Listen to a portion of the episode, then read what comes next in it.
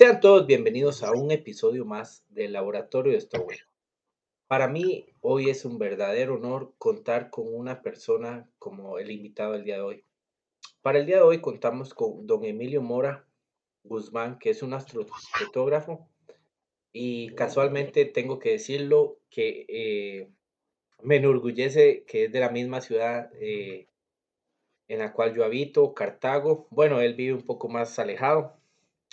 Él es de la zona de Turrialba, pero pronto él nos va a contar un poco de Turrialba y de a qué se ha dedicado. Eh, don Emilio es un astrofotógrafo, ya lo dije, vecino de Cartago. Sí, está, aquí estamos, Esteban, claro. Don Emilio. Sí, compañero. Permítame extenderle un saludo y agradecerle por estar hoy aquí en el laboratorio de Stowell. Para nosotros es un verdadero privilegio poder contar con, usted en esta, en esta grabación. De acuerdo, Esteban. Muchísimas, más bien, muchísimas gracias a vos por invitarme a tu programa. Eh, es un gran honor para mí estar y colaborar un poco sobre el tema de astrofotografía. Bueno, como ya lo dijiste, mi nombre es Emilio Mora, soy de Turrialba eh, y bueno, soy Inicialmente eh, comencé estudiando física y al final terminé como ingeniero en biotecnología y, por ahí con estudios de posgrado en, mejoramiento genético y biología molecular. Eh, trabajé también durante bastante tiempo con la universidad en, la, en docencia, en las áreas de estadística y diseños experimentales. Y luego también en el CATI, donde hice casi toda mi, mi carrera profesional, que es el Centro Agronómico Tropical de Investigación y Enseñanza, en las áreas de, de investigación y docencia. Trabajé bastante tiempo para el programa de, de estudios de posgrado de CATIA. Y bueno, y como, como te digo, es un placer estar acá en tu, en tu programa. Eh, don Emilio, eh, permítame, bueno, eh, primero que nada decir que me da un poco de pena, pero bueno, ya estamos acá ignoraba, o sea, en todo lo que usted se desenvolvió, o sea, yo, yo lo ignoraba realmente, o sea, cuando te contacté es por el trabajo espectacular que haces en astrofotografía, me encanta el trabajo que vos haces, pero ignoraba de esto, lo de biotecnología y estas cosas. Bueno, mira, yo en realidad ya tengo tal vez unos 10 años de hacer astrofoto. Eh, siempre había sido un, interés desde muy pequeño en astronomía. Por ahí en otro, en otro podcast este, mencionaba que, bueno, como todos, comenzamos eh, con ese gusanillo hace un montón de años, eh, estaba en primaria, cuando adquirí o, me compraron el primer libro de astronomía y de ahí en adelante fue un asunto de no parar, ir mejorando los equipos poco a poco, ya luego comenzás a, a trabajar y ya puedes este, hacerte de mejores equipos y, poco a poco ir también mejorando las condiciones en que hacer las capturas, en que hacer las, las, observaciones.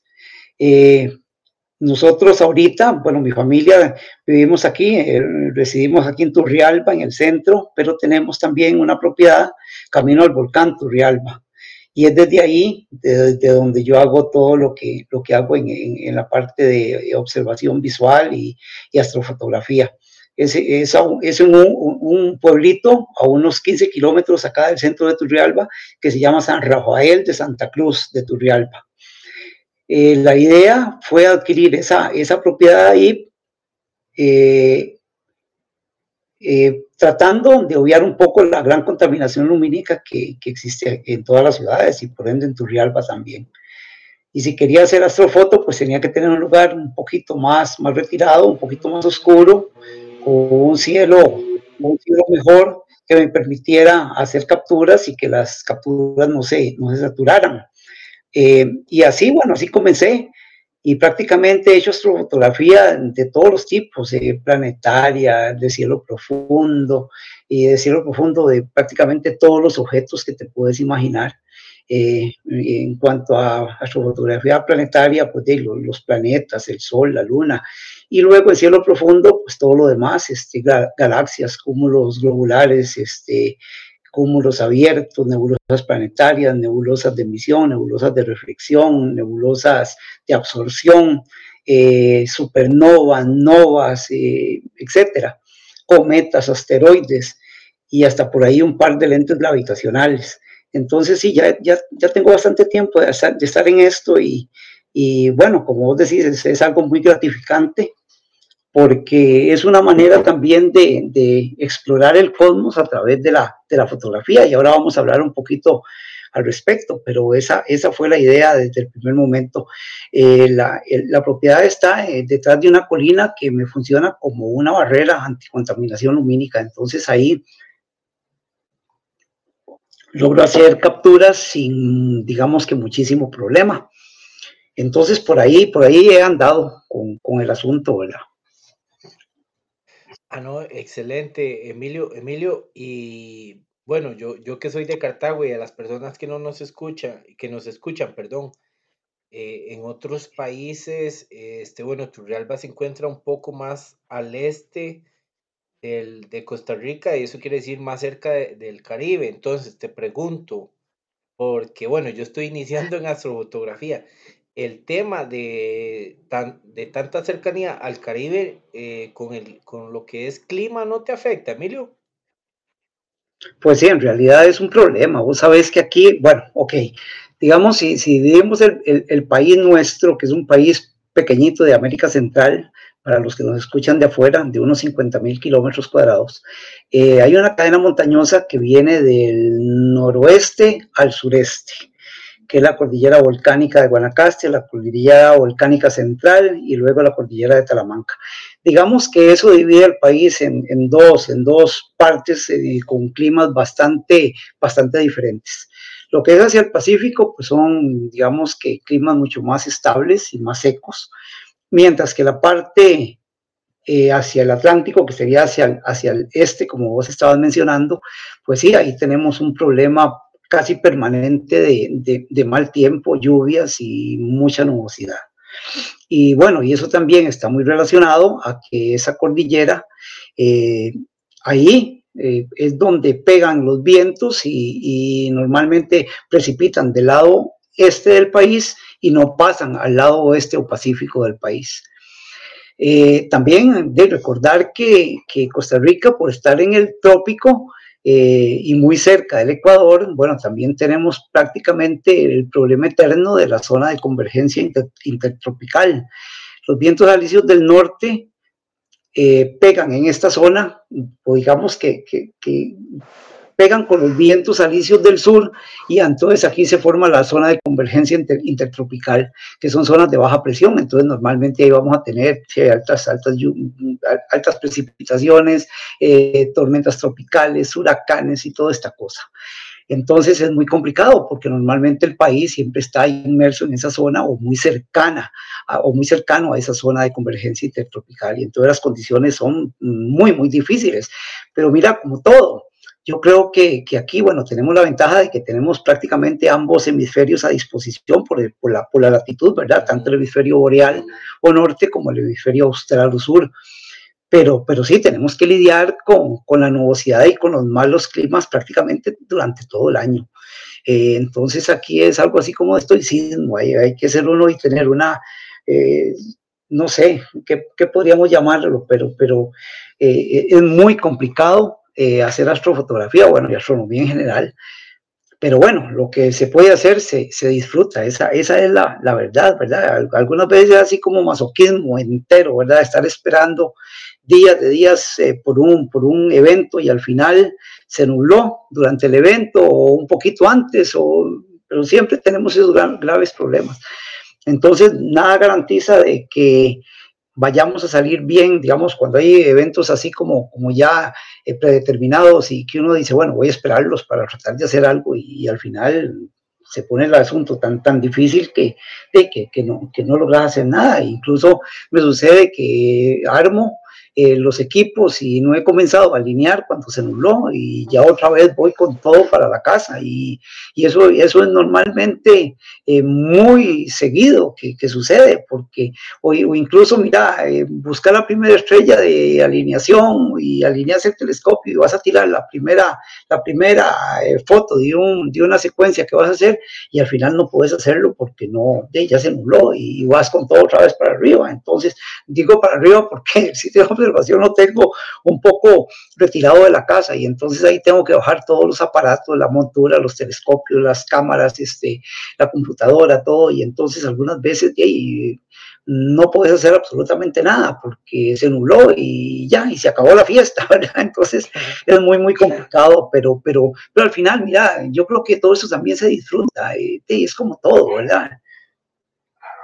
si el asunto fuera perfecto, yo creo que, que de ahí sería, no tendría la magia que tiene esto, ¿verdad? Porque para nosotros es, es una pasión, el, el, asunto de la astronomía y la astrofotografía es, es una pasión, entonces, eh, de, eh, así, así, es como, como he ido haciendo las pocas cositas que, que he podido hacer. Pero sin embargo, tengo muchísimas capturas, eh, muchísimas capturas en realidad. Eh, cosas interesantes, por ejemplo, no extragalácticas. Vos sabes que hay algunas estrellas que explotan aquí en, esta misma, en nuestra misma galaxia, ¿verdad? Y, pero no como supernovas, sino como novas, porque son como repetitivos los ciclos.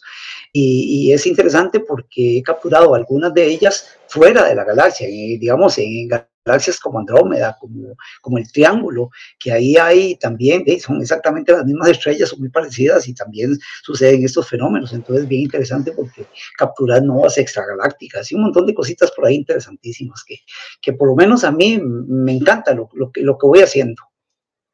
No, excelente. Hay muchas cosas, bueno, las vamos a desarrollar un poquito más adelante, eh, en las que coincido con usted, bueno, eh, yo, bueno, yo no sé si usted lo, lo sabe, me imagino que no. Yo recientemente apenas tengo un año de haberme metido en astrofotografía. Entonces, hay muchas cosas que usted dice y, y quiero decirle a la gente que, no, que, nos está escuchando en este momento, este programa es un capricho mío porque quería hablar con, con una persona como usted que, que, ya tiene colmillo, como decimos en Costa Rica, con el tema de astrofotografía. Quería, quería tener la oportunidad de poder hablar con alguien, o sea, que, que, que me enseñara. Entonces, por eso le digo, es un capricho para mí y bueno, y que todas las personas que nos están escuchando van a disfrutar de mi capricho, porque tener la oportunidad de, de poder tener esa conversación con usted para mí es demasiado importante. Pero entonces, para toda esa gente, don Emilio, para empezar a, responder un poquito las preguntas que tenemos por acá, ¿qué es la astrofotografía en palabras simples y llanas? Ok, ok. De acuerdo, Esteban. Eh, la astrofotografía, como la palabra lo dice, es capturar entonces los astros o objetos celestes a través de la fotografía. Eh, capturamos entonces fotones, luz de esos objetos a través de los sensores de las cámaras o de las películas, como, como película fotográfica o como se hacía hace, hace algún tiempo. Eh, tenemos que tomar en cuenta que hay objetos que son muy débiles o se emiten en otras diferentes longitudes de onda que el ojo no puede, no puede captar, pero sí la, la, digamos, la película o el sensor de una cámara entonces podemos acumular luz poco a poco hasta para, para ir formando las, las imágenes. Eh, te mencionaba que, este, bueno, la fotografía también eh, ha provocado un gran, un gran auge o también este, eh, una gran actividad en, en cuanto a la, a, la, a, la, a la ciencia de la astronomía, porque, por ejemplo, Plutón fue descubierto a través de placas fotográficas. Eh, en este momento también eh, encontramos eh, también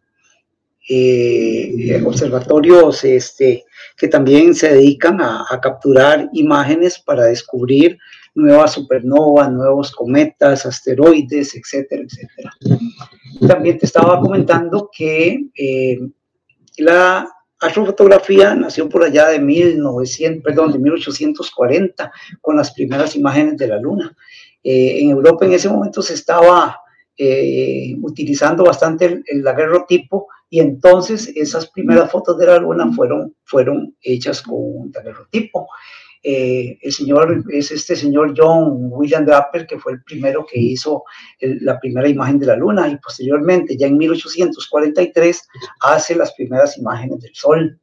Y ya para 1865 es cuando se comienzan a fotografiar los primeros campos estelares y algunas galaxias, pero esas eran eran este, fotografías que tenían tiempos de exposición de 7 u 8 horas, ¿verdad? Para lograr, para lograr terminar una fotografía. Entonces eso era muy, muy complicado. Luego por allá de, los, de la, última década de 1800 y la primera década de 1900, Emerson Barnard también es uno de los pioneros importantes de la fotografía y él entonces este, comienza a hacer estos grandes campos de, de, regiones seleccionadas de la Vía Láctea. Y así también fue cuando se comenzaron a descubrir todas las nebulosas oscuras de, los atlas de, de Barnard en, en, estas, en estas fotografías, ¿verdad? Que, que, también todo eso estaba ahí y nadie, nadie se había dado cuenta. Eh, y luego, posteriormente, vienen las, digamos, las, las primeros estudios de las galaxias en serio, que fue por allá de 1920, 1930, después de que se inaugura el telescopio Hooker, que es un, un telescopio grande de, de, 100 pulgadas de diámetro que está en el Monte Wilson. Entonces de ahí se comienzan a hacer, a estudiar las galaxias y posteriormente a eso, entonces este, en 1930, por ahí, 1920, 1930, eh, Edwin Hubble eh, inicia los estudios sobre cosmología que permitieron asentar los principios teóricos actuales sobre el origen del universo y, sus dimensiones. Él fue el primero que comenzó a darse cuenta de estudiar las galaxias, mm, digamos, lejanas entre comillas, porque fue Andrómeda y la, las galaxias del grupo local, comienza a darse cuenta de que de que esos objetos que antes se creyó estaban dentro de la Vía Láctea, pues no estaban ahí, estaban fuera de la Vía Láctea. Cuando él comienza a estudiar las, las, las estrellas variables, que, que, son las que comienzan a dar, a dar digamos, el, el, el, las pautas sobre las, las, las, distancias en el universo, él comienza a darse cuenta de que, de que todos esos objetos estaban fuera de la Vía Láctea. Entonces, así fue como como digamos, la historia un poco de la astrofotografía, que, que realmente son unos, no sé, 150, 160 años de, de, estar haciendo astrofotografía. Te mencionaba por ahí también de que, bueno, primero con daguerrotipos, después ya vinieron las, las cámaras de rollo, y, ahora posteriormente, pues ya, ya, el gran avance que ha habido con, las, con, las, con los nuevos sensores eh, CCD o los CMOS, ¿verdad? Eh, Emilio. Estamos, sí. Eh, que yo quería preguntarle, ¿verdad? Este, porque yo soy muy contemporáneo y recién inicio. ¿Cómo se hacía la astrofotografía en la cámara de rollo? O sea, ¿cómo, cómo, eh, cómo se calibraba en ese momento? Mira, este, el asunto no era nada fácil. Yo comencé haciendo hace varios años las primeras camaritas que tuve, una Minolta OM1, y entonces, ok, le ponías el rollo y tenías que tener mucha claridad de qué era lo que ibas a hacer. Primero, porque de, tenías que tener muy claro los tiempos de exposición, las aberturas, etcétera, para tratar de no, de no fallar. Y entonces, bueno, lo primero que yo hice fueron algunas fotos de planetas, de Júpiter, de, Saturno, eh, la nebulosa de Orión, etcétera. Y luego, la otra cosa importante con esto era que llevabas el rollo a revelar, pero que solamente lo revelaran porque posiblemente un montón de las tomas que hiciste, o sea, de los frames que hiciste, no, no salía absolutamente nada, me explico. O sea, eso era, eso era complicado para que vos pudieras entonces revisar los negativos en la casa y decidir, ok, voy a imprimir esta, voy a imprimir esta otra, porque si imprimías todo, algunas veces botabas todo el dinero, ¿verdad? Porque el trabajo de no había salido nada y era muy complicado. Aparte de que este día y era muy, muy necesario tener el sistema de seguimiento y tener una buena alineación al polo norte celeste para poder hacer algunas cosas que funcionaran, porque si no, solamente encontrabas trazos de estrellas y cosas de ese tipo, ¿verdad? Entonces fue, no era, no era fácil, pero de, así fue como se comenzó y luego ya dimos el salto a las nuevas eh, cámaras digitales y ya el asunto fue completamente otro. Pero los inicios, bueno, de, es, muy importante haber comenzado a hacerlo de esa forma porque porque como dicen, pasaste por donde asustan y, y, hiciste todo el proceso. Entonces, eh, has visto cómo cada vez las cosas han ido mejorando. Ahora te, te, mencionaba de que, de que las primeras fotos de galaxias y de campos estelares te demandaban 7, 8 horas de, de integración, ¿verdad? De, de, estar haciendo fotos y, eh, perdón, capturas y capturas y hasta lograr eh, tiempos de exposición de 7 horas o más. Y, y ahora de, resulta que con los nuevos programas de, de eh, los nuevos programas de, de, captura y de procesamiento de fotografías galaxias en, en 10 segundos y, y hay programas de, de, procesado tan potentes que extraen toda la información de esos datos y, y, y tenés una, una, foto de cielo profundo con 10, 15 segundos de, de captura, ¿verdad? De, tiempo de exposición. Entonces, así es como, como, como es el asunto ahora, ¿verdad? Vea, don Emilio, yo le voy a hacer una pregunta y y no es para hacer polémica, pero eh, la polémica es importante. Eh, eh, usted que, bueno, que, que, ya pasó por donde asustan, como dice usted, ¿qué opina? O sea, ¿usted siente que se ha perdido un poquito la esencia del astrofotógrafo con todos estos sistemas automatizados, perdón, en los que pongo mi telescopio, conecto la computadora y me voy a dormir? Mira, fíjate que, bueno, yo creo que, que, es como todo, la tecnología ha ido, ha ido avanzando a pasos agigantados y prácticamente todos los días tenemos cosas diferentes y nuevas este, opciones. Eh, y bueno, yo, yo, yo, creo que eso ha facilitado bastante las cosas porque eh, has logrado aprovechar mejor el tiempo, porque ya sabes lo que vas a hacer, porque, ok, digamos que los software que hay ahora de captura, eh, te hacen mucho del trabajo. Eh, por lo menos yo lo hago un poco diferente. Yo siempre trato de estar, de estar afuera y estar viendo lo que estoy fotografiando, porque si hay algún, algún problema, alguna desviación, porque digamos que el guiado no está funcionando bien, etcétera, entonces ahí mismo lo voy corrigiendo. Y aparte de eso, me gusta estar frente a la bóveda celeste porque, eh, no sé, pasan eh, eh, pasan este, bólidos, eh, hay bólidos que ingresan, eh, estrellas fugaces, eh, satélites artificiales, que yo estando todo adentro, pues de me lo perdería. Pero yo creo que, que también de son formas de hacer las cosas, ¿verdad? Alguna gente lo hace de esa manera y, y también, si te has dado cuenta, mucho del procesado también resulta ser ya como ya la, la parte más artística del asunto pero ya yo creo que todos disfrutamos del hobby de maneras diferentes. Eh, eh, mm, los que lo hacen de la, de la forma automatizada, pues yeah, tendrán su, sus razones para hacerlo así. Y yo realmente lo disfruto más de la otra forma. Yo eh, saco los aparatos a las 7 de la noche o a las 6 de la tarde y me estoy metiendo el otro día a las 5 de la mañana, de tirarle toda, toda la noche cuando lo puedo hacer. Y, disfruto mucho estar ahí llevando frío y viendo las bóvedas celestes, viendo las, las nebulosas de absorción de la Vía Láctea y viendo todas esas cosas. Entonces, así es como lo, así es como lo disfruto, ¿verdad? No, excelente, excelente. Eh, yo sí les soy sincero, yo aunque, como le digo, soy muy contemporáneo, eh, soy de, del team de estar afuera.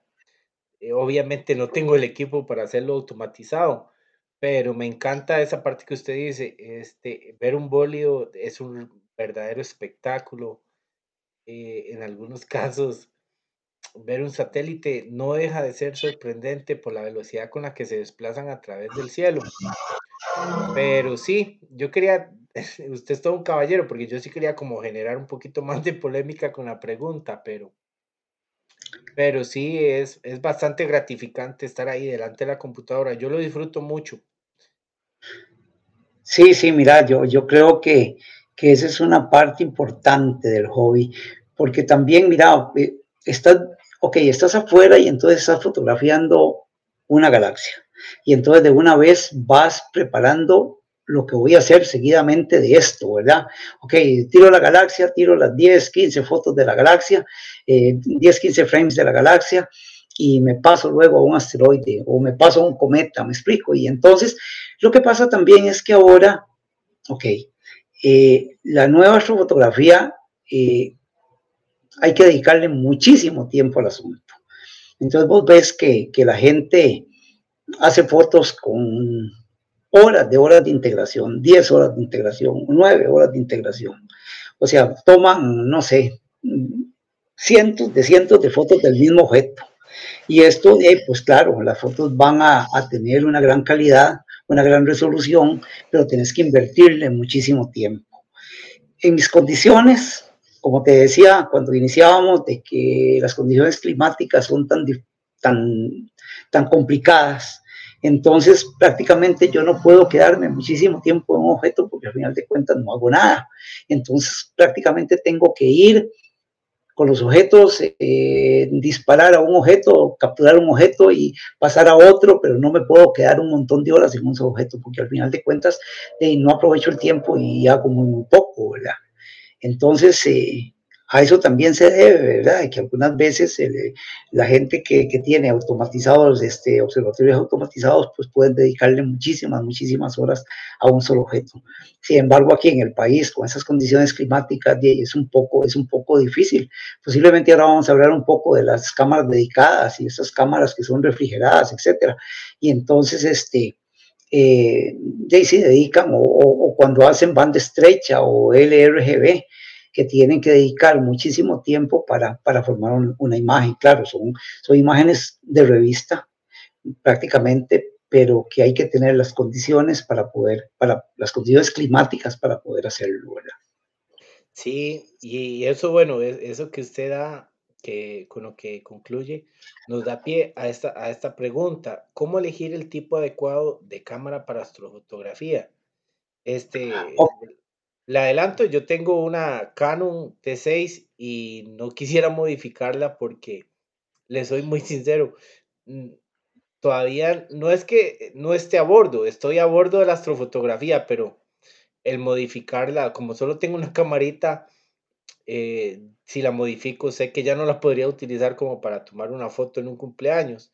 Entonces, ¿cómo decirle a todas estas personas que nos están escuchando, que están interesados en astrofotografía, cómo elegir la primera cámara y, o sea, cuál sería la cámara adecuada para, para iniciar y cuál sería como la segunda cámara para tomar en cuenta. Ok, bueno, tal vez Esteban, algo que es importante, los tipos de astrofotografía que se hacen. Eh, la astrofotografía, digamos, los tipos serían eh, eh, la astrofotografía de cielo profundo, luego la astrofotografía planetaria, eh, la, la, digamos, la astrofotografía, la tercera astrofotografía de grandes campos o de paisajes estelares, y luego el time lapse astronómico, que sería, digamos, como el cuarto tipo. Y, y en esos tipos, bueno, eh, los montajes que vos puedes hacer es a piggyback, que eso significa que conectar la cámara sobre el telescopio que estás utilizando y utilizar el arrastre que tiene el telescopio sincronizado a la, a la, a la rotación de la Tierra para para hacer las fotografías, lo puedes hacer también a foco directo, que eso sería, digamos, como utilizar el telescopio o los, o los, o los objetivos, los lentes, eh, para hacer foto de cielo profundo o de, o de, o de objetos estelares muy grandes. Y por otro lado, la proyección de ocular, que ahí lo que haces es, es conectar la cámara a través o usar la cámara a través de un ocular. Entonces, de, esas son, digamos, las, tres formas en que, se podría montar la cámara a los, a al, telescopio, por decirlo de alguna forma. Eh, me preguntaba sobre la cámara. Bueno, yo creo, y digamos mi experiencia, en las condiciones en que yo estoy, que no son necesariamente las que tienen la, la demás gente, eh, yo inicié, bueno, y todavía sigo haciéndolo con una, con una, con una reflex, con una camarita reflex de lentes intercambiables. Eh, y lo que tengo también es una, una Canon, una Canon T3i, T3, perdón, que esa sí la tengo modificada, y una Canon T6, T6i, y esa, esa está sin modificar. Entonces, bueno, ok, el asunto es así. Con una cámara reflex podemos hacer prácticamente astrofotografía de todo tipo. Posiblemente no tengamos la, la, la digamos, la calidad de, de unas fotos eh, tomadas con una astrocámara, pero también tenemos que darnos cuenta de que una cámara de estas, que se puede conseguir en el mercado de segunda mano, vale una décima parte de lo que vale una cámara, una astrocámara o una cámara dedicada. Entonces yo creo que la gente podría comenzar con una cámara reflex y ya posteriormente, si es mucho el interés, pues entonces trasladarse o, o, dar el paso a una cámara dedicada. Que sí te va a costar muchísimo más, muchísimo más dinero, pero claro, vas a mejorar muchísimo las capturas y, y muchísimo las, las, fotografías, porque esas, esas, esas nuevas cámaras, las cámaras, eh, son cámaras que bueno, tienen dos cosas, eh, el, ruido muy bajo y luego la sensibilidad, ¿verdad? Cada vez son, son mejores los sensores y cada vez este, se van a poder hacer capturas más rápidamente y con una mejor calidad. Entonces de eso va a depender, pero yo creo que la gente podría comenzar con una, con una, con una camarita reflex hacer las cosas. Y mira, ¿Y por qué? Bueno, volviendo tal vez un poquito atrás de la fotografía con respecto a la observación visual. Eh, yo creo que aquí, en, unas pocas palabras, eh, el asunto es así. Cuando vos observás a simple vista en un cielo, digamos, eh, con poca nubosidad o un cielo transparente y, y despejado, a simple vista estarías observando hasta una magnitud visual una magnitud, magnitud, aparente que sería como los, estamos viendo los astros desde la Tierra, eh, con magnitudes de 6 a 6 y medio. Eso significa que vos este, en una noche despejada y transparente podrías estar observando unas 3.000 estrellas en cada hemisferio. O sea, 3.000 estrellas en el hemisferio norte y 3.000 estrellas en el, en el, hemisferio sur, digamos teóricamente. Eh, esto significa que nada más estaríamos pudiendo observar unas 6.000 estrellas de todas las, las que podemos observar desde acá, ¿verdad? De las estrellas de la Vía Láctea, de las que podemos observar desde acá. Con un objetivo estándar de unos 50 milímetros, ya incrementamos esa magnitud de 6 a 12. Y eso significa que en lugar de 3.000 estrellas, que sería lo que podríamos estar viendo en un hemisferio, ya tenemos la capacidad a través de la fotografía de dar más o menos unos más de 2 millones de, de, estrellas. O sea, estaríamos hablando como de 1.200.000 estrellas en cada hemisferio. O sea, de 3.000 estrellas pasamos a 1.200.000 estrellas. Entonces imagínate, porque ya un objetivo fotográfico de 50 milímetros te permite capturar hasta la magnitud 12, a la magnitud más 12. Eso sería como el equivalente a que estuvieras observando a través de un telescopio de unos 100 milímetros de abertura, o sea, de unos 10 centímetros. Y si pudiéramos colocarle una cámara ese telescopio de 100 milímetros, estaríamos pudiendo llegar hasta la magnitud 14 y medio eso quiere decir, y eso incrementaría exponencialmente el número de objetos o estrellas que podíamos observar a más de 10 millones. Me explico, o sea, desde que utilizamos solamente la vista y estábamos viendo 6.000 estrellas en ambos hemisferios, al final, un telescopio de, de, 10 centímetros de abertura, o sea, de 100 milímetros, con una camarita reflex, podíamos estar capturando más de 10 millones de estrellas. Entonces eso es lo que hace que, que, la, que la astrofotografía eh, sea tan alucinante y tenga esos resultados que son este, impactantes porque logramos capturar un montón de objetos que, que, están ahí, pero que no logramos verlos a través del, del ojo, del ojo desnudo. Interesante, este, como, como lo expone, ¿verdad? Usted a nivel exponencial, ¿cómo, cómo va aumentando la cantidad de estrellas según los dispositivos. Ajá, claro.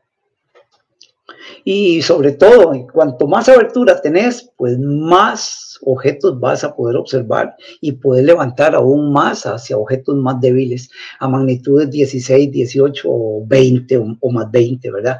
Solo para que tengas una idea, el Hubble, eh, la magnitud que observa, la magnitud visual a la que llega el Hubble es como, como el telescopio espacial, como unos, ¿qué? Más 30, una cosa así. Entonces, imagínate la cantidad de, objetos y estrellas que pueden verse con un telescopio de esa abertura, ¿verdad? Sí, claro. Y casualmente, otra vez nos vuelve a dar pie para la siguiente pregunta, o sea, ¿cómo encontrar el equipo adecuado para astrofotografía? Partiendo desde que, de que usted dice, bueno, que, que hay varios tipos, ¿verdad? O estilos de astrofotografía. Pero igual, ¿verdad? Vamos, vamos a, a dedicarnos a las personas que están como, como de que quiero entrar, pero no sé cómo. O sea, ¿cuál sería el equipo ideal para, para iniciar o que le recomendaríamos para la astrofotografía? Ya es alguien que dijo, bueno, ya vi bastante a ojo desnudo, ahora quiero empezar a hacer fotos. Mira, yo creo que, bueno, como te decía ahora, comenzar con una reflex y si luego eso te, te agrada, pues entonces darle el paso. Una reflex eh, te permite eh, intercambiar lentes de diferentes distancias focales, ¿verdad? Desde grandes angulares, que pueden ser desde 8 a 55 milímetros de distancia focal, pasando por los teleobjetivos, que son de arriba de, de 55 milímetros hasta 400 milímetros, digamos, y luego los objetivos normales como de 50 milímetros. Entonces, con una reflex, y si tuvieras por ahí un trípode, ya puedes comenzar a hacer exposiciones eh, que te van a permitir eh, capturar una gran cantidad de estrellas y una, una, gran cantidad de objetos, sobre todo los más grandes. Pero entonces yo creo que por ahí es donde la gente debe comenzar, con una cámara reflex, un trípode y comenzar a explorar. ¿Y qué es explorar? Bueno, buscar la mejor combinación de parámetros que te va a permitir el mejor rendimiento de la, de la cámara con el lente que estés utilizando. Y la mejor combinación de, parámetros significa buscar el ISO, el ISO más adecuado, o sea, la sensibilidad del, del, sensor más adecuada, el tiempo de exposición, por otro lado, y la abertura, ¿verdad? Y la abertura que vas a utilizar en el lente. Eh, y con la idea de que esos parámetros van a estar muy relacionados al sitio desde donde vas a realizar las capturas. Entonces, la idea es esa, ir buscando la mejor combinación de parámetros que te permita eh, sacarle la mayor, el mayor rendimiento al equipo que tenés. Eh, yo creo que por ahí, por ahí se podría comenzar. Eh, y luego, si tenés la posibilidad de, conseguir un Star Tracker, o sea, de, estos, de estas monturitas pequeñas portables en donde puedes poner la cámara y entonces sincronizan la velocidad de rotación de la Tierra, pero en sentido inverso, ¿verdad? Para, para dejar los objetos geoestacionarios o, o geosincrónicos, eso ya te va a permitir hacer algunas cositas más elaboradas, porque puedes aumentar los tiempos de exposición sin que comiencen a aparecer trazas de estrellas. Yo creo que aquí es muy importante también para la gente eh, que hay algunas formulitas empíricas que te dicen, porque hay, lo más importante aquí, algo de lo más importante del tiempo de exposición para no encontrar trazos de estrellas, para no encontrar las estrellas barridas. Y hay una, una formulita empírica que funciona bastante bien, que es la de 500, que está en el numerador, dividido entre la distancia focal por el factor de recorte de la cámara. Si utilizamos una cámara de formato completo, pues esto lo veamos, pero si utilizamos una cámara con formato APS-C, pues entonces tendríamos que multiplicarlo por el factor de recorte. Por ejemplo, digamos, si utilizas un lente, digamos, de 12 milímetros, por ejemplo, un angular de 12 milímetros, y estás utilizando una cámara reflex que tiene un factor de recorte de 1.6, entonces haces 500 entre 12 por 1.6 eso al final es 500 como entre 10.2 y eso te da unos 26 segundos. Eso quiere decir que con un trípode sin seguimiento podrías mantener abierto el obturador de la cámara durante 26 segundos con un lente de 12 milímetros y las estrellas te van a salir puntuales. Esa es la idea. Ok, si la gente, eso es para utilizarlo con un trípode, sin seguimiento, pero si la gente se puede hacer de un Star Tracker, de un seguidor de sus estrellas, por ejemplo, Skywatcher, Star Adventurer, eso te va a permitir incrementar los tiempos de exposición y en esa misma medida también vas a comenzar a, a, a, a capturar un montón de cosas de magnitudes todavía más, más, más tenues que ni te imaginabas que estaban ahí.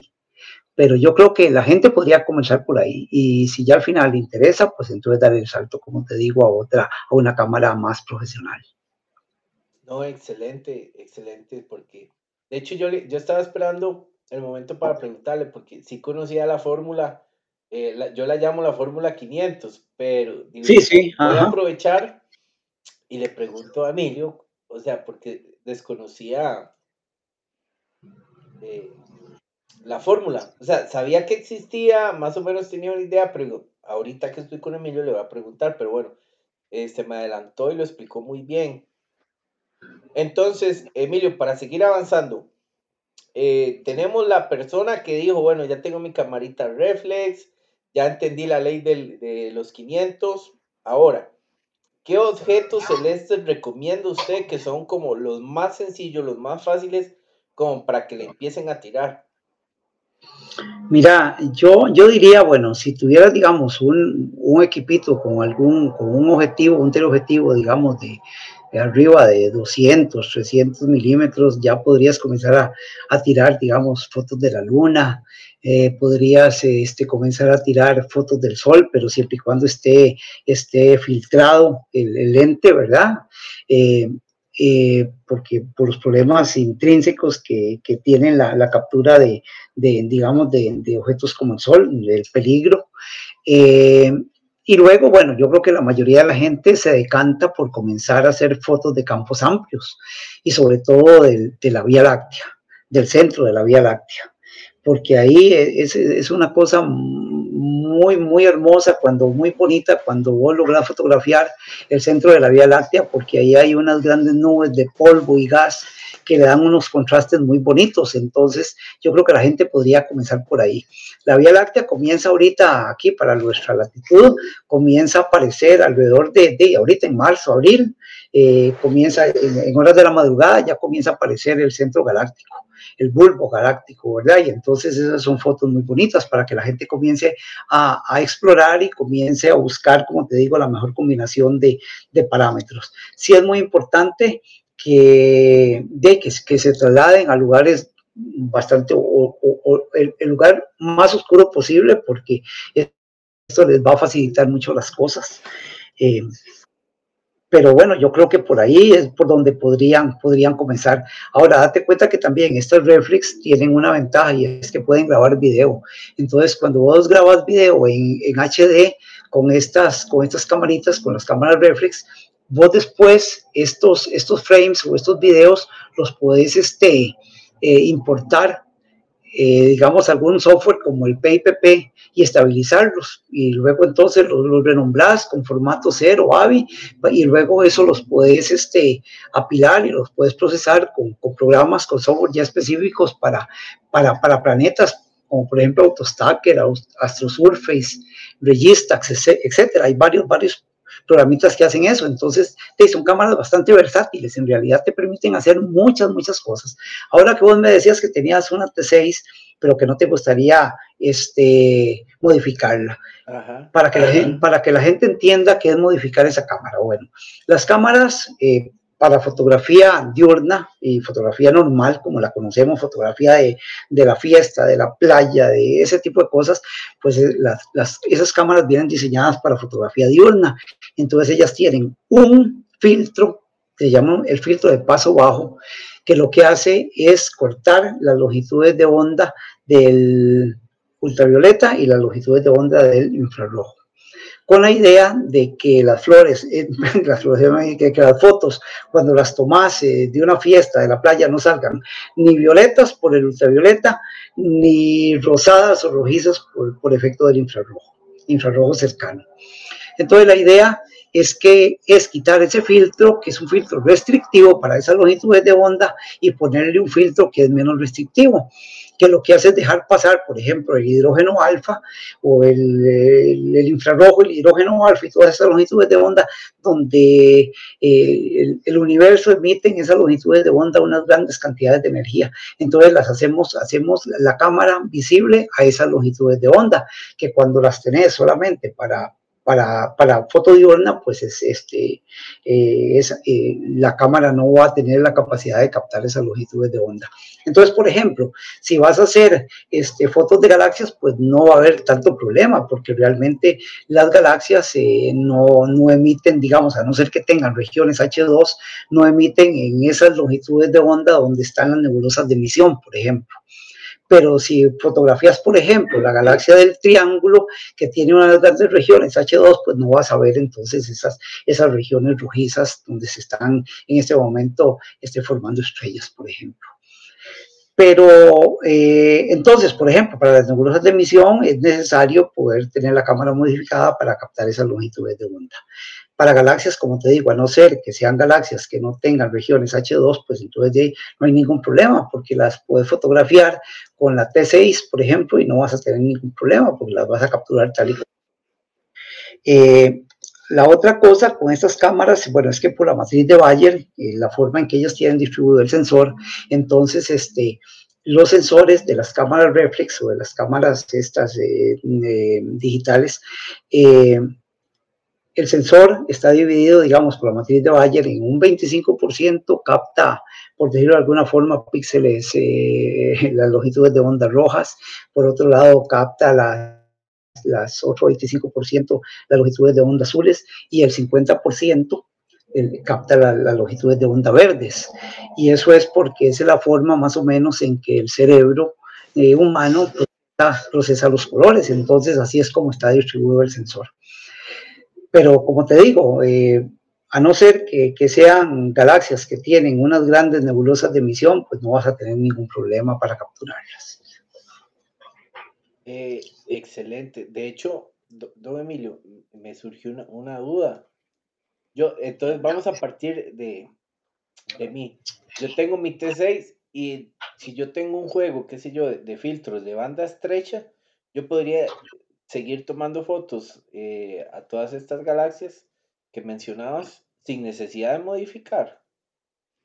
Sí, sin necesidad de modificar, claro. Sí, si tenés una ayuda óptica como un telescopio, podrías, y, con seguimiento, por supuesto, podrías hacer fotos de galaxias sin ningún problema. Ahora, eh, ahora vamos a hablar un poquito de la banda estrecha y qué significa eso, porque tal vez alguna gente no, no comprende muy bien qué significa eso. Eh, las cámaras reflex, por ejemplo, todo el paquete de toda la longitud, todos los canales te van a llegar juntos, ¿verdad? Te va a llegar junto a la luminancia, los rojos, los verdes, los azules, todo junto a la, a la, a la matriz de Bayer, como te decía ahora, todo, todo va empaquetado. Eh, y luego, si vas a hacer banda estrecha, entonces ya tenés que comprar un filtro para H-alfa, un, un, filtro para hidrógeno, perdón, un filtro para hidrógeno alfa, un filtro para oxígeno 3, un filtro para azufre o sulfuro 2. Entonces, este, y eso lo que va, lo que va a suceder es que te va a permitir hacer este, fotografía en lugares con contaminación o, con, con, luna, luna, presente, me explico. Pero eso, eso, es lo, eso es lo que te permite hacer la banda estrecha, poder hacer capturas cuando hay luna eh, y cuando tenés, digamos, cierta, cierta contaminación lumínica. Entonces, este, eh, eso es lo que, lo que podrías hacer con una cámara, con una cámara reflex. Eh, algo, algo te iba a comentar, déjame ver qué era lo que iba a comentarte. Ah, ok. Eh, en mi cámara yo también, que, que es una cámara reflex, eh, tengo un filtro anti, anti, antipolución, anticontaminación lumínica, con la idea de... El UHC. Exactamente, un ultra high contrast, exactamente.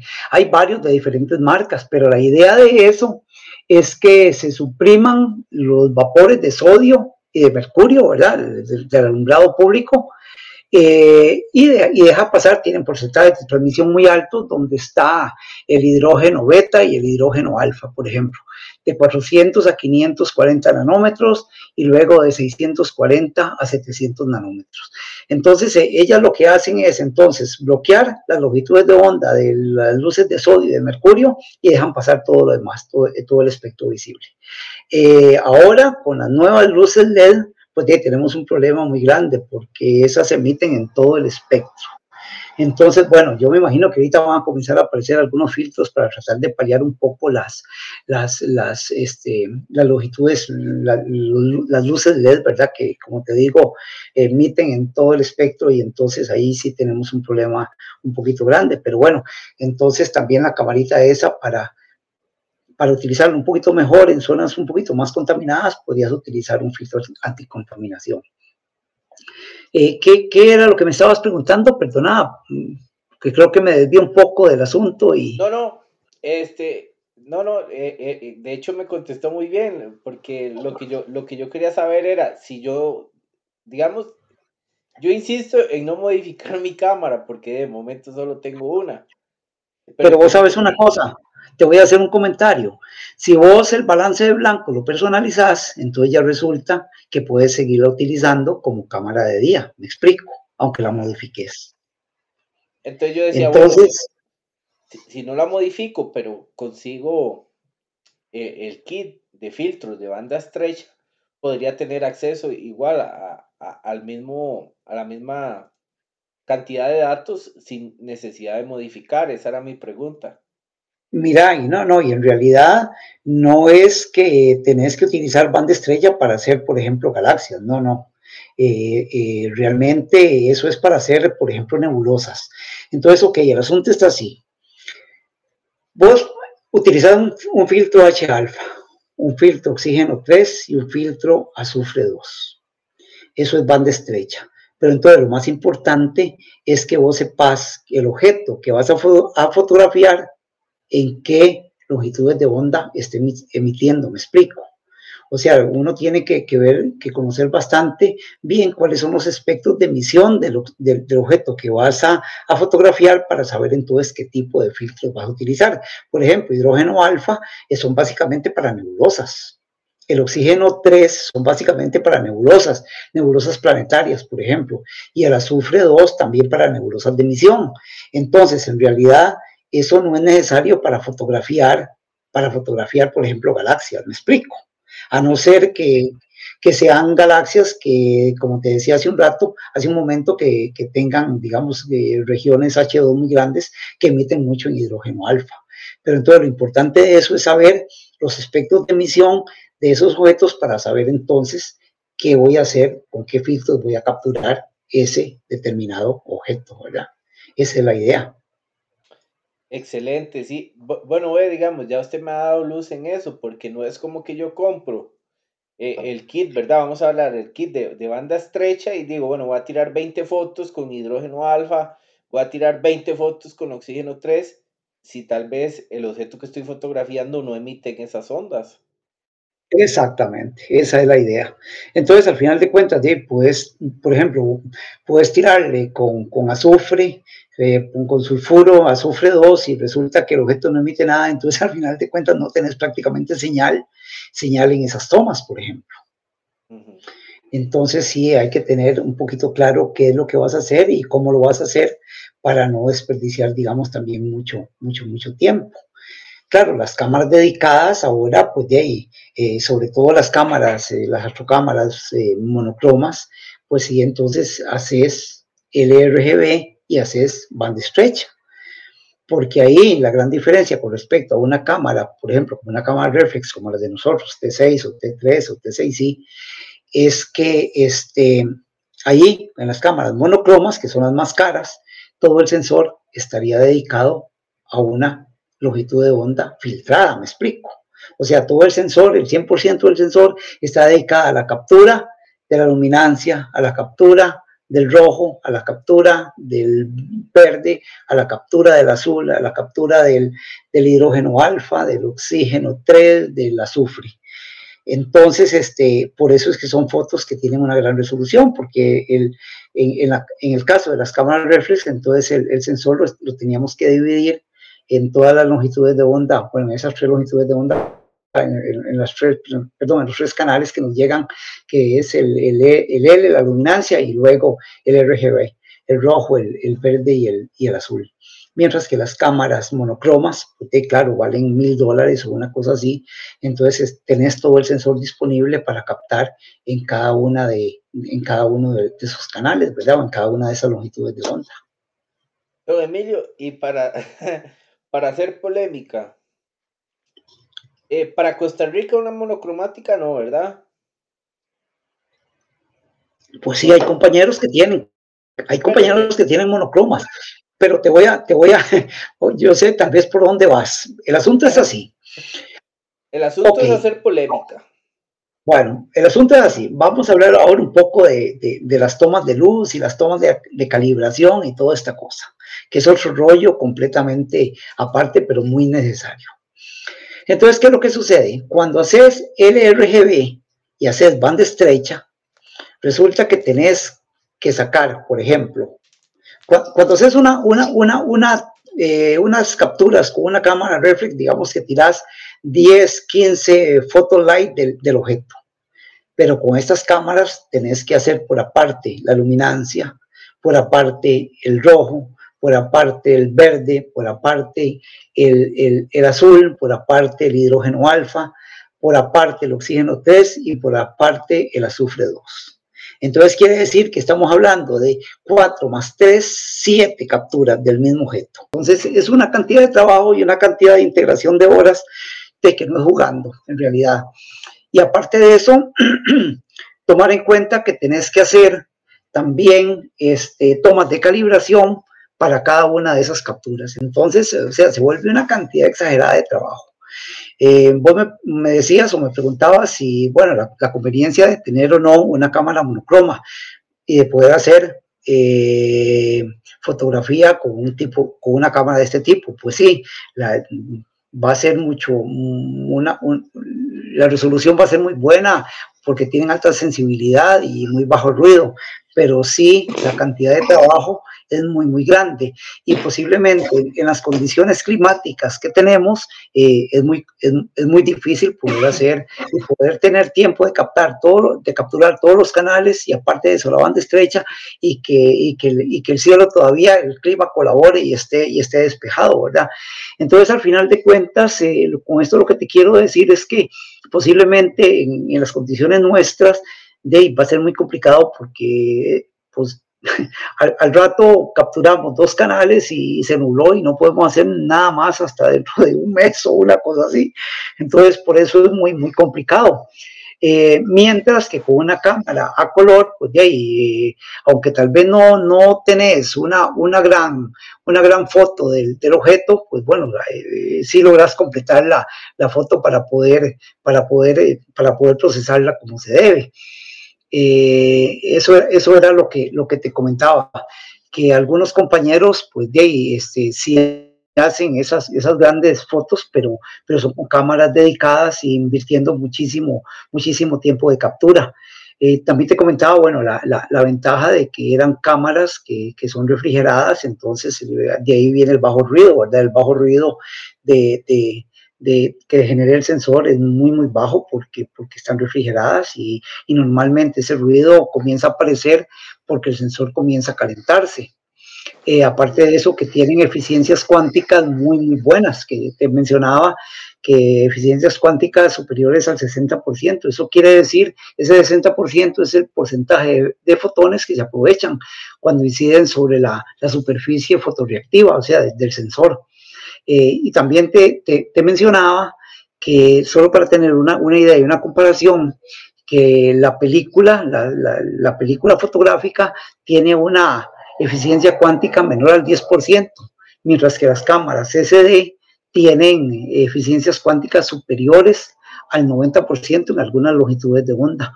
Entonces, por eso la gran, la gran diferencia abismal entre una cosa y la otra, ¿verdad? Por ahí era lo que te mencionaba. Eh, cuando hacemos fotografía con una cámara que no es monocroma, sino es a color, y aunque sea refrigerada, pues tenemos la ventaja de que, como te decía ahora, de que tal vez no tenemos una gran foto, pero si se nubla y podemos hacer unas 10 fotos del objeto, pues algo, algo queda para procesar. Mientras que si se nubla con una cámara monocroma y tenemos solamente dos, dos canales capturados, pues posiblemente no, no tenemos nada para hacer, ¿verdad? Entonces, por ahí era lo, eso era lo que te, lo que te mencionaba. Excelente, sí. Bueno, yo, como le digo, a mí me, me hubiera gustado eh,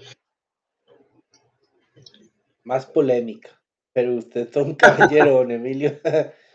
yo, yo esperaba, no, no, es que... Yo esperaba una respuesta así, no, las monocromáticas no sirven para Costa Rica. No, no, claro que sí, por no, ejemplo. No, pero sí sirven. De hecho, no, no, no, no so trabajos increíbles también. sí, claro, y sobre todo, todo va a depender del clima.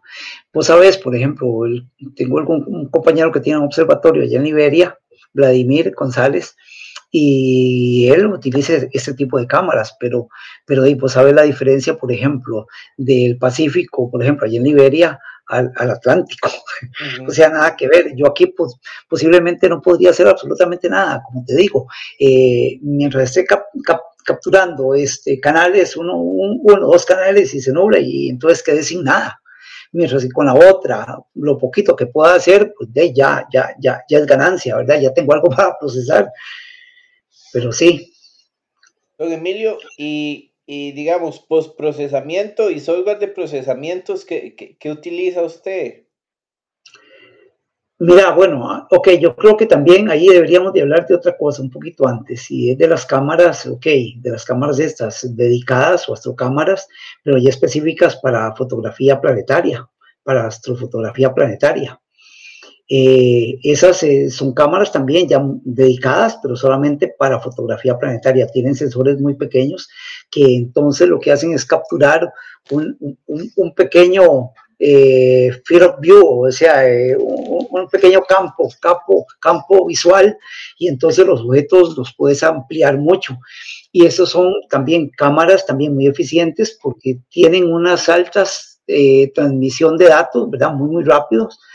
Y también los, los frames, la cantidad de frames son muy altos por segundo. Entonces, en fotografía planetaria es muy importante aprovechar esos momentos de buen zen, o sea, de buena transparencia eh, atmosférica. Entonces, este, como ellos eh, tienen altas tasas de, de, de, frames por segundo, entonces eh, un montón de, frames, porque vos sabes que esos videos son videos lo que se hacen, son un montón de frames, frames uno detrás del otro, entonces en algunos momentos el zen es mejor que el es mejor que en otro momento. Entonces al final esos programas de, de procesamiento pues este, seleccionan los mejores frames y con eso al final apilan y alinean para hacer la, la foto, la foto, digamos, la, la, la, foto final, y por eso es que también tenemos muy buenos resultados con esas cámaras. Eh, esas algunas, eh, esas normalmente son, se utilizan monocromos y al final los coloreas, por ejemplo, el sol, le pones ahí un color eh, con, con, Photoshop, por ejemplo. Y también las hay a color, también las hay a color, pero, pero sí, ya son específicas para, para hacer astrofotografía planetaria. Yo tengo, por cierto, una camarita planetaria. La, la Esbony 350, 305, perdón. Ajá, ajá, ajá. Es decir, todas las camaritas, mira, todo eso ha ido evolucionando aceleradamente.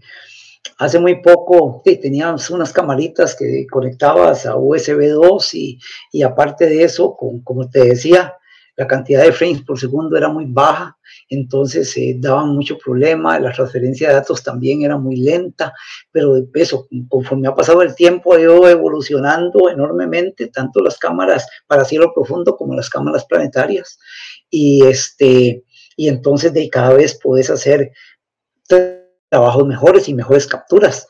Eh, y esa que vos tenés también es una camarita excelente para, para, para iniciar y poder hacer bonitos trabajos, ¿verdad? Sí, claro. No, no, bueno, como le digo, es que, eh, y ya aquí le comento yo un poco de mi historia. Yo entré en esto de la, de la astrofotografía, créame que, o sea, me hubiera encantado poder escuchar un programa como este, como el que estamos desarrollando ahorita, o haber tenido, eh, de haber conocido a las personas que conozco ahorita, porque yo entré, o sea, de la peor manera. Le comento, yo, mi primer telescopio eh, para todas las personas que nos están escuchando, no lo compren. no compren un telescopio, un telescopio, perdón, con estas siguientes características. Eh, don Emilio, vea, era un telescopio de, de 60 por 350. Y en, sí, esos, en realidad. En esos trípodes, todos, todos tambaleques. Sí, sí, claro. Me imagino, bueno, es que en realidad esos son de juguetitos caros, ¿verdad? Sobre todo cuando esas aberturas que, como vos me decís, de 60 milímetros, te puedes imaginar, eh, eh, la luz que captan es, es, es, es reducidísima, ¿verdad? La, la, cantidad de luz que captan, entonces, y luego a ellos ahí te dicen que puedes aumentarlo 300 veces o 600 veces, y por supuesto no vas, no vas a ver nada porque porque eh, la, la, cantidad de luz que, que, capta un objetivo de 60 milímetros es muy poco para esos aumentos, entonces vas a tener imágenes súper oscuras, poco contrastadas, y es como si estuvieras viendo a través de un, de un agujero. Eh, sí, no, no, y luego con ese tipo de monturas altas eh, son muy complicadas también, porque son muy inestables, entonces yo creo que, que, aquí la idea es, bueno, yo creo que, que todos, por ejemplo, yo, yo comencé con un telescopito de esos, pero hace un montón de años, pero poco a poco hay que ir mejorando los equipos y sobre todo tener una, una base sólida sobre el cual colocar el equipo, o sea, una buena montura que, que al final eso es el, no sé, el 60% del éxito que, que, vas a tener, ¿verdad? Aparte de la parte, aparte de la, de la óptica, mm, lo más importante es tener una, una, buena montura, ¿verdad? Sí, y nunca se me va a olvidar eh, eh, a Mauricio Cascante, gran amigo. Eh, eh, él, es, él es proveedor de, de Esbony para, para Costa Rica.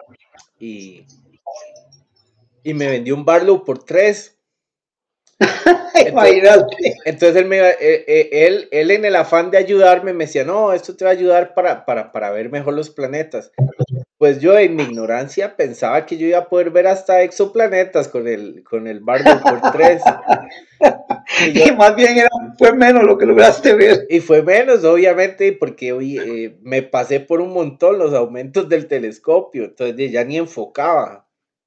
Pues imagínate, por tres, entonces estabas triplicando la distancia focal y al triplicar la distancia focal con una abertura de ese tamaño, de, prácticamente es una oscuridad lo que uno ve por ahí.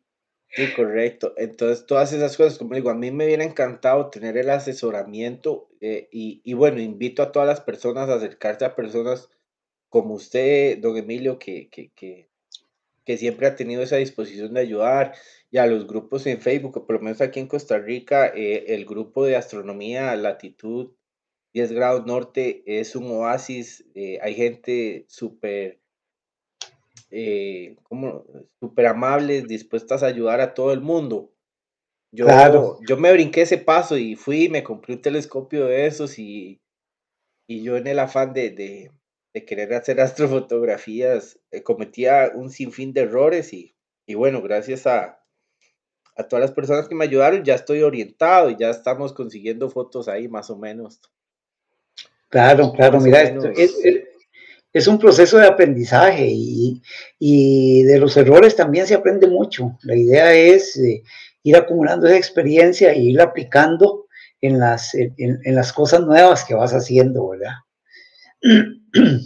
Sí, claro, y como digo, eh, este, este verano de que empecé ya con un proyecto un poquito más serio porque quería fotografiar la galaxia de Andrómeda y bueno, logré acumular unas cuantas horas de datos, pero se me fue el verano. Tengo la fe que vuelva, pero ya Andrómeda no está para tirarle. Ah, vos me, me, preguntabas ahora sobre el software de, de, procesamiento. Correcto, sí. Bueno, en realidad para, para fotografía planetaria, para lo que son planetas, entonces, como te decía, una cámara planetaria que permita grandes aumentos, ¿verdad? Porque esa es la idea, porque los planetas son muy, muy pequeñitos, son muy luminosos, pero son muy, muy pequeñitos angularmente hablando. Son muy, muy pequeñitos. Entonces, la idea es que dé un, sensor un poquito pequeño para que magnifique, digamos, el, el, campo de visión y entonces puedas tener un objeto un poquito más grande. Eh, capturar entonces los videos y después en procesarlos con, con software especializado para, para, hacer eso, como AutoStacker, como AstroSurface y también Registax. Entonces la idea es hacer eso de esa forma. Y luego, una vez que uno tiene ya, digamos, la, la imagen que te genera el AutoStacker o el AstroSurface o el Registax, entonces eso ya después pasarlo a un, a un, procesador de imágenes como Photoshop o como cualquiera de los que, de los que andan ahí dando vueltas en la, en la red. Pero la idea es esa, incluso hacer los apilados a través de AutoStacker y luego entonces ya lo que son wavelets, o sea, lo, lo que te va a, generar la, la, la resolución en la, en la imagen, eh, hacerlo a través de otro programa que llamamos AstroSurface, que también para, para manejar el ruido, etcétera, que, que, que, van a ser también bastante eficientes. Y luego para, para cielo profundo, eh, lo que son, qué sé yo, que galaxias, que cúmulos globulares, que cúmulos abiertos, nebulosas planetarias, nebulosas de emisión, nebulosas de reflexión, nebulosas de, absorción, cometas, asteroides, toda esta cosa. Entonces, esos apilados y esos alineamientos los puedes hacer a través de un programa que es, que es gratuito, que es Deep Sky Stacker. Y una vez que tenés entonces el apilado, entonces eh, seguirlo procesando en, otro eh, software de, procesado de imágenes, como por ejemplo, este, bueno, hay, algunos potentísimos que son los que utilizan algunos compañeros, por ejemplo, PixInsight, eh, Maxim, Photoshop, etcétera pero digamos el PixInsight es una cosa completamente aparte, ¿verdad? Ese es un software dedicado para, para el procesamiento astronómico y entonces tiene la, la, la, gran ventaja de que extrae toda la información de, de, la, de la data que usted logró, logró capturar. Pero sí, la curva de aprendizaje es, muy, es, dura, es fuerte, porque son programas de prácticamente para gente ya especializada, para gente, digamos, que pro, profesionales, ¿verdad? Yo no lo logro con Pixie. Entonces es, es, dura, es duro el asunto con PixInsight y, y, bueno, y si no puedes hacerlo entonces con uno, eh, con un procesado digamos un poco más básico como, como Photoshop, por ejemplo. Entonces por ahí anda, por ahí anda el asunto pero en la red van a sobrarte programas de procesado para una cosa, para otra. O sea, esto ha sido como un boom, el asunto de la, de la, de la astronomía y la astrofotografía ha sido un boom y todos los días aparecen programas nuevos y entonces comenzar a probar a ver qué, qué te ofrece este con respecto al otro. Lo que hablábamos hace un rato, programas de, de, de, de captura y, y programas que te permiten automatizar todo lo que estás haciendo y controlar eh, las cámaras, controlar los telescopios desde un mismo programa, controlar las ruedas de filtros, eh, eh, controlar los enfocadores, todo, o sea, todo lo puedes hacer ahora sí. Y eso tiene grandes ventajas, ¿verdad? Pero como te digo, hay que ponerle duro porque, porque no, no es fácil, o sea, las curvas de aprendizaje son fuertes y, y de ahí, ni modo si uno se va a meter en esto, pues hay que, hay que, hay que ponerle a, investigar, a estudiar, a, probar, a cometer errores y volver a probar y en ese plan hasta, hasta lograr lo que uno, lo que uno quiere. Sí, no, excelente. Ya para, para ir finalizando, eh, eh, don Emilio, me gustaría saber cuál ha sido la foto más difícil que usted le haya invertido más tiempo o el objeto que usted eh, más difícil de fotografiar que usted dijera, bueno, me costó, pero aquí está, ya lo capturé. Mira, yo creo que lentes gravitacionales, eh, esos son objetos, normalmente son cuásares, que son galaxias con núcleos activos muy, o con núcleos muy activos, donde normalmente lo que hay son agujeros negros ahí alimentándose. Eh, son objetos que están sumamente distantes y, y, por supuesto son magnitudes tremendamente tenues ahí arriba de, de más 18, por ejemplo. Entonces, son objetos que hay que dedicarles mucho tiempo eh, y las capturas también de, con mucho tiempo de exposición. Eh, y digamos que esas son fotos muy, muy, muy, muy interesantes, ¿verdad? Por lo que significan. Eh, objetos que fueron predichos por la teoría de la relatividad y, y bueno, hace más de 100 años, en 1930 y, o antes, y, y que el mismo Einstein decía que, que eso son, son predicciones de la teoría de la relatividad y, y pero que olvídense de que eso lo van a poder capturar y sin embargo uno el patio de la casa captura ese tipo de objetos, ¿verdad? Entonces esas son cosas muy, muy interesantes, la desviación de la luz cuando pasa a través de grandes masas y entonces eh, los objetos se cuadriplican o se triplican o se duplican, etcétera, dependiendo de la, del ángulo en que, en que incida la luz. Pero es súper, súper interesante, ¿verdad? Eh, por ejemplo, capturé un, un, un, objeto de estos en la Bosa Mayor que se llama el cuásar doble. En realidad, eh, fotografías el objeto y son dos puntos, ¿verdad? Que en realidad son los núcleos activos de esas galaxias que están detrás de una galaxia intermedia que está entre nosotros y digamos el cuásar ese. Y por efecto de la, de la, de la desviación que sufre la luz por esas grandes masas, entonces lo ven duplicado. Pero lo interesante de esto es que esas dos imágenes son imágenes virtuales, no existen, porque el cuásar, el cuásar verdadero está detrás de la galaxia que está intermedia. Pero como esa galaxia desvía la luz del cuásar, entonces forma dos, dos, dos imágenes del mismo objeto que llegan a la Tierra con un delay uno de otro, dependiendo de, de, de la trayectoria de la luz hacia, digamos, hacia, hacia, la Tierra, hacia los telescopios. Pero entonces todo eso es muy, muy interesante y son objetos, este, son objetos que, que, que cuesta bastante capturarlos, pero que, que ahí están y es cuestión de meterle un poquito de trabajo para lograr hacerlo.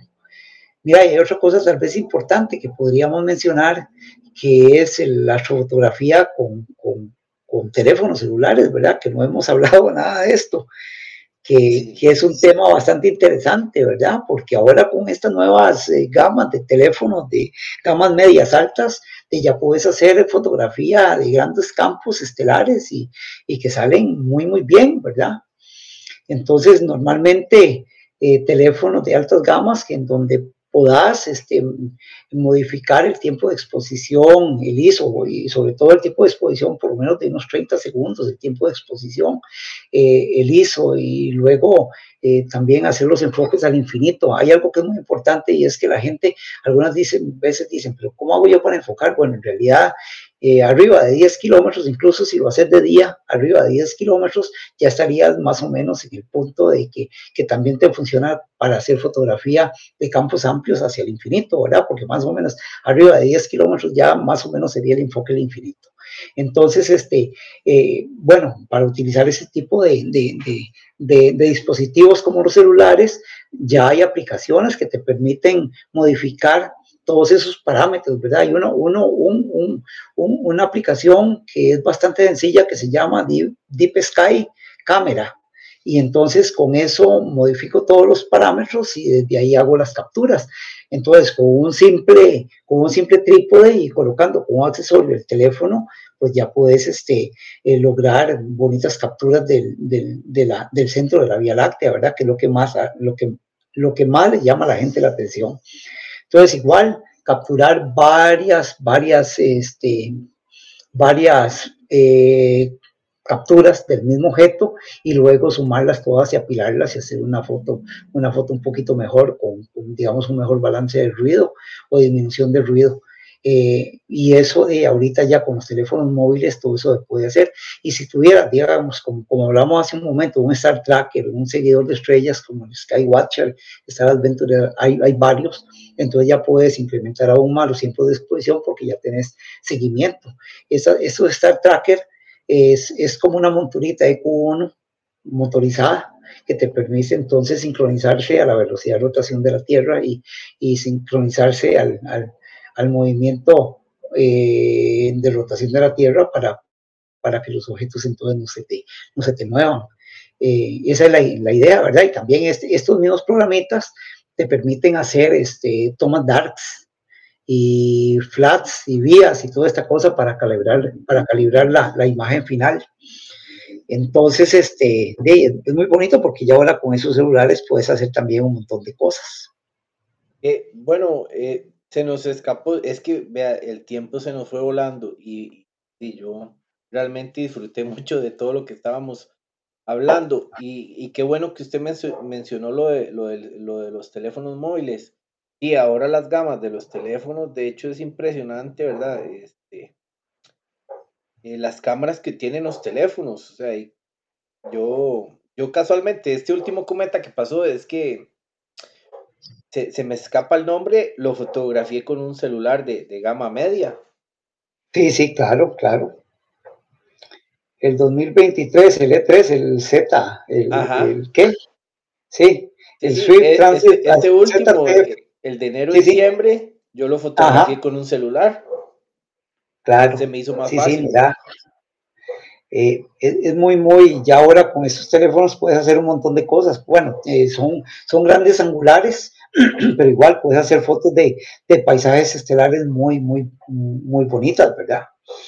Y mira, y también por ahí se nos queda otro tema que es muy importante y son las tomas de calibración, las tomas darks, eh, las tomas vías, los flats, etcétera. Tal vez así una, una, una cosa muy, muy rápida, que, ok, cuando hacemos, digamos, tomas de, de, de, por ejemplo, de la galaxia de Andrómeda que vos me estabas diciendo, la idea es que esas tomas de luz, pues, eh, hacer la mayor cantidad posible, pero sin, sin extralimitarte. Porque hay una cosa que es muy importante, el número de, tomas de luz eh, va a ser muy importante porque va a reducir el ruido aleatorio que genera el sensor. Entonces, normalmente, ese número de tomas se hace para reducir ese ruido. Y, y, ese ruido, el ruido este del sensor, el ruido aleatorio que provoca el sensor, está en proporción directa al número de tomas que usted realiza.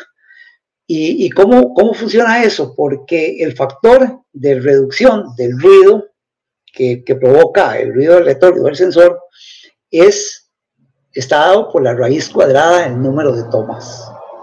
O sea, el factor en que se reduce el ruido está determinado por la raíz cuadrada del número de tomas. Por ejemplo, si haces 25 tomas de la galaxia de Andrómeda, entonces eso hace que el ruido disminuya en un factor de 5, porque la raíz cuadrada de 25 es 5. Y si haces 50 tomas, entonces el, ruido va a disminuir en un factor de 7, pero te das cuenta que conforme aumentamos el número de tomas de luz, cada vez vamos reduciendo el ruido en menor porcentaje. Entonces siempre por eso uno dice, bueno, trate de sacar unas 20 tomas de luz o unas 25 tomas de luz y no se extralimite con una gran cantidad porque ya lo, que, lo que va a disminuir, el factor que va a disminuir, el que va a disminuir el ruido, cada vez va a ir disminuyendo con respecto al número de tomas. Y si al final de, cuentas, por ejemplo, tomas 100 tomas del objeto, pues eso va a reducir apenas en un 10, en, un factor de 10. Entonces la idea es tener unas 25 o 30 tomas. Y luego también entonces este, tener las tomas de calibración. Bueno, entonces sacando varias así, para, para hacer un resumen, sacando varias tomas del objeto, disminuimos el ruido aleatorio del sensor. Cuando sacamos darks, que son tomas oscuras, sustraemos el ruido que se provoca por el calentamiento del sensor y los píxeles muertos que pueda tener el sensor. Y cuando utilizamos vías, entonces, o offset, que se llaman también, lo que, lo que hacemos es sustraer el ruido causado por la conversión análoga digital que provoca el sensor y también errores de, de escritura en la, en la memoria. Y por otro lado, los flats, que serían las otras tomas de calibración, lo que hacen es sustraer un poco el viñeteo de los lentes o de los equipos ópticos y luego la sociedad que puedan tener el tren óptico del el, tren óptico o el sensor de la cámara. Y una vez que tenemos todas esas tomas de, calibración, las varias tomas del objeto, más tomas de calibración, entonces todo eso se introduce en un software especializado como el DSS que les mencionaba ahora, el Deep Sky Stacker o el PixInsight o el Maxine, etcétera y el programa se va a encargar de procesar todo ese paquete de imágenes para mejorar, digamos, la imagen final, que luego ya va a procesarse en un, en un, en un programa de procesamiento de, de, imágenes. Entonces siempre son muy importantes las tomas de calibración para mejorar la foto final. Ahora la gente puede preguntarse, bueno, ¿y los darks? ¿Cómo, ¿Cómo se toman los darks? Bueno, los darks son, son fotos oscuras. Simplemente el, lente o el telescopio lo tapa uno, le, pone la tapa y toma fotos exactamente con los mismos parámetros que tomaste las fotos de luz y a la misma temperatura o una temperatura muy parecida. Entonces, podés que siempre, eh, o sea, tenés que tomar los DARS con, la, con el mismo ISO, con los mismos tiempos de exposición, con las mismas aberturas y aparte de eso, con una temperatura muy similar. Esa es la idea de tomar los DARS. Eh, ahora con esas cámaras, eh, las, las, las, cámaras como son refrigeradas, entonces los DARS los puedes tomar en cualquier momento, ¿verdad? Porque, porque tenés, este, tenés la temperatura controlada. Los que no tenemos cámaras, este, astrocámaras dedicadas, pues entonces eh, tratamos de hacer los DARS en el momento que terminamos la sesión, hacemos ahí los DARS. Entonces hay que dedicar otro poco de tiempo a capturar los, los DARS. En el caso de los vías u offset, también como les decía ahora, son, son, son, este, son este, tomas para reducir el ruido de lectura del sensor. Entonces también son, son tomas negras, que son tomas oscuras. Igual se tapa, se tapa el, el, el equipo, el lente o el telescopio. Y entonces lo que hacemos es con el mismo, con el, perdón, con el mismo ISO, eh, hacemos tomas muy, muy rápidas. Eh, la hacemos con, con, el tiempo de exposición más, más, bajo que tenga la cámara, digamos un cuatro milado de segundo. Y entonces hacemos ahí 25 30 tomas vías que luego las vamos a integrar para, para procesarlas con todo el paquete con las tomas de luz.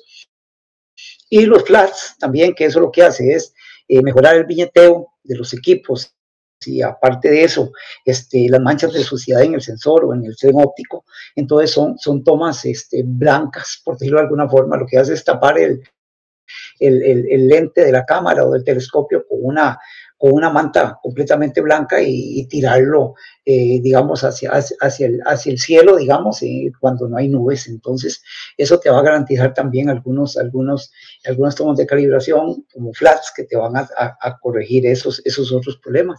O sea, el asunto es que cuando estamos capturando las tomas de luz, se van a generar un montón de errores que luego las tomas de calibración lo que hacen es restar todos errores para, para limpiar, digamos, la, la toma y mejorar la, la relación señal-ruido de, la, de, la, de las tomas de luz o de la toma de luz de la imagen final. No, excelente, don Emilio. Fíjese que, bueno, yo aquí no tenía eh, presupuestado hablar de las tomas de, de, calibración, pero, pero excelente más bien que usted lo mencionó. Y, y bueno, y yo viera que yo no tomo tomas de vías, yo no sabía cómo se hacían. Ahorita que lo estoy escuchando, yo dije, ah, mire, así es como se hacen los vías. Yo no sabía que se hacía, que eran tomas oscuras, porque yo los dark sí están claros, y los flats, pero los, los offset, yo no sabía cómo hacerlos. Y ahorita que usted estaba explicando cómo tirar los, los offsets, yo decía, ah, mira, así es como se hace para tomar eh, para las próximas sesiones, porque yo sí no sabía cómo era que se tiraban los vías. Sí, sí, con la velocidad de obturación más rápida que tenga la cámara. Entonces vas a durar tirándolos un minuto o 30 segundos, ¿verdad? O mucho menos, porque a un 4000 de segundo, imagínate, sacar 25 de arte es un momentitico, ¿verdad? Perdón, 25 eh, días es un momentitito, ¿verdad? Y, y yo, yo por lo general, vea, y, ya esto se lo cuento ya para irnos de, aterrizando. yo, yo puedo, tal como ahorita con la nebulosa Orión, que es como lo, que más he fotografiado, yo hacía un paquete de 100 fotos, 100, 150 fotos, y yo solo hacía 5 y 5. 5 darks y 5 flat. Yo creo que por lo menos deberías de pensar en unos, unos 25, en unos, en unos 30, digamos. Sí, no, no, ahora como usted lo expuso, eh, sacando la raíz de la cantidad de fotos, yo dije, ah, no, con razón, hay algunos detallillos que siempre sí me queda un poquillo como el ruido de viñeteo. Y luego también, bueno, vos sabes que cuando estás utilizando e, equipo óptico y aparte de eso, cámaras altas, altos, altos ISOs y altos este, tiempos de exposición, pues se van a generar un montón de errores, ¿verdad? Y, la verdad es que si uno pudiera eh, utilizar ISOs más bajos, pues mejor, porque vas a tener menos ruido. Pero, pero también lo que pasa es que muchas veces sacrificas una cosa por otra, y la idea es tener, digamos, la mayor cantidad de señal del objeto. Ya luego tenés que ver cómo te agarras con el ruido, a ver cómo lo, cómo lo disminuís, y para eso son las tomas de calibración, ¿verdad? Pero por supuesto, eh, las cámaras de nosotros, las cámaras reflex, el ruido aleatorio se va a ir incrementando conforme el sensor se vaya calentando. Yo tengo aquí la ventaja, por ejemplo, de que como estoy aquí en las estribaciones del volcán Turrialba, donde tengo el sitio de, de, observación, de ahí las temperaturas bajan a 10, 12 grados en las madrugadas. Entonces el sensor se mantiene bastante frío. No es lo mismo que si estás fotografiando allá en Punta Arenas, por ejemplo, en que la temperatura ambiental no va a ayudar en nada y se va a calentar el sensor en dos toques, ¿verdad? Entonces va a comenzar a tener muchísimo más ruido del que, del que tendría en un, un lugar un poco más frío. Pero por ahí anda, por ahí anda el asunto. No, excelente. Bueno, don Emilio, ahora sí, ya ahora sí para, para ir poniendo el cierre, a mí me gustaría, siempre esta parte me encanta porque es como conocer un poquito más al invitado, que nos regalaras eh, algunas recomendaciones, tanto como el libro, una película y actividad, para conocer un poco más de, la persona con la que estuvimos hablando. Eh, mira, Esteban, yo, yo, yo, bueno, ok, pienso que ahorita en la red hay una gran cantidad de información. El asunto es ser un poco selectivo para buscar la información adecuada, información que, te ayude a mejorar todo lo que vas haciendo. Hay algunos canales, eh, por ejemplo, este de AstroCity es muy bueno. Eh, hay algunos otros canales, por ejemplo, eh, españoles que hay, no sé, unos tres o cuatro canales bastante buenos. Roberto Ferrero tiene otro canal muy bueno. Luis Miguel Azorín también tiene otro canal muy bueno que ayudan bastante a que la gente pueda, pueda entender bastante bien qué es lo que, cómo es que debe ir haciendo las cosas para tener los resultados, los mejores resultados. En todo esto, la astrofotografía, como habíamos mencionado ahora, la curva de aprendizaje es fuerte y la idea es que la gente se acerque a las personas que tienen un poquito más de experiencia para que, para que esa curva no, no sea tan, tan empinada y, y, rápidamente puedan comenzar a tener, a tener resultados.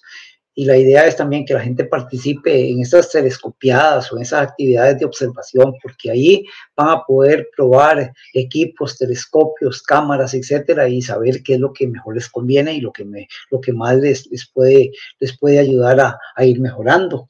Eh, por supuesto, también hay, hay bastantes libros que, que, ayudan, digamos, en físico. Eh, pero, pero como te digo, yo creo que ahorita la mayor cantidad de información la vas a, la vas a encontrar en la red y bastante, bastante más resumida. Eh, por supuesto, los libros son importantes. Déjame, voy a buscar aquí uno que creo que es importante.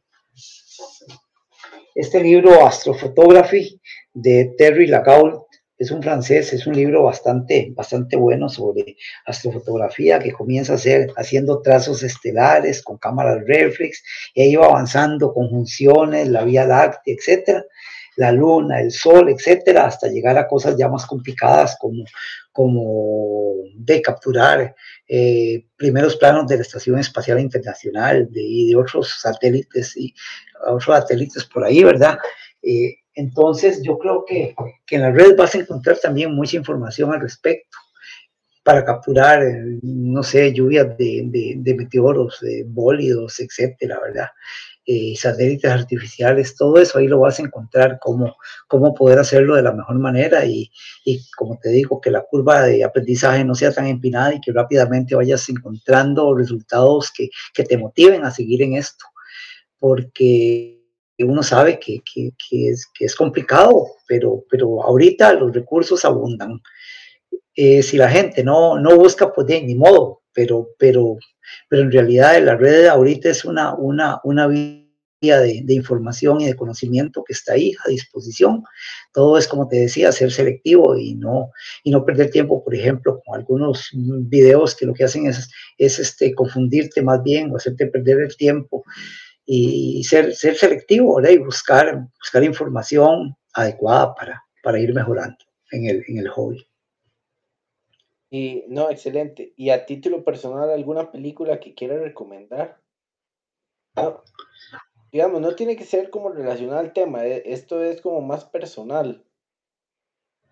Mira, yo te voy a ser sincero, yo casi, mira, veo poca, poca televisión, poco cine, entonces en este momento no, no, no sé, como Interestelar, por ejemplo, para que se motiven un poco y, y, vean toda la parte científica relacionada a esa, a la película, ¿verdad? Y cómo todo, todo, todo tiene su asidero científico, porque hubo un asesor muy bueno para, para lograr este, tener información, digamos, fidedigna de qué es lo que, lo que sucede en torno a los o cerca de los agujeros negros y ese tipo de cosas. Yo creo que todo eso motiva a la gente a tratar de entender, porque yo creo que, que muchas veces, mira, no es tanto lo que capturas como saber qué es lo que estás cap capturando. Y yo creo que eso es muy, muy importante. Eh, si te has dado cuenta, digamos, en mi, en mi Facebook eh, o todo lo que yo publico, siempre hay una pequeña descripción de qué es lo que, de qué es lo que hay ahí. Y la idea es que las fotografías también, al tener alguna información adicional, tienen un valor agregado que hacen que la gente se motive un poquito más a entender qué es lo que, lo que estás viendo y qué es lo que está pasando ahí, y qué es la física que, que está sucediendo ahí, etcétera, ¿verdad? Entonces, uh -huh. yo creo que es muy importante eso, que cuando comience la gente a hacer la fotografía, pues que vayan documentando un poquito lo que van haciendo y qué es lo que están fotografiando. También para que la gente que, que tiene menos experiencia, pues va, se vaya nutriendo también de esas cosas y le vaya tomando el gusto, el gusto al asunto, ¿verdad? No, excelente, don Emilio. Nuevamente agradecerle por, por aceptar la invitación de estar por acá, sacar el tiempito, que el tiempito es un recurso y bastante considerable. Entonces, eh, muchas gracias por, por, por atendernos y, y regalarnos es, estas estos tan, valiosos momentos de conocimiento que compartió con nosotros. No, Esteban, no, más bien muchas gracias a, vos porque, porque me tomaste en cuenta y yo creo que hay algo que es muy importante y es que el conocimiento que vos vas generando y tienes que compartirlo. Esa es la manera de que todos vayamos mejorando. Yo no hago nada con, con tener conocimiento ir generando conocimiento y, y, guardármelo, porque eso no tiene ningún sentido. Yo creo que la idea es que todos vayamos mejorando, que la gente se vaya, motivando, que haya más gente en el hobby, porque, porque eso también va a ayudar a que, a que formemos una comunidad digamos, importante una comunidad eh, que se interese por ciertos temas científicos que, que algunas veces es, es, lo difícil, ¿verdad? Porque, porque uno sabe que, que, que es complicado, pero de motivar a la gente a que, como, dice, como decimos nosotros, a que se echen al agua. La verdad es que la única manera es iniciar, es iniciar y van a, van a tener muchos tropiezos, pero lo importante de esto es acercarse a la gente que, que, tiene un poquito más de experiencia para que los vayan motivando, les vayan sacando dudas, les vayan ayudando para que vayan mejorando y que todos mejoremos, porque esa, esa es la idea de que todos mejoremos. Y, como te digo, eh, generar conocimiento y guardárselo no tiene, no tiene sentido en este momento.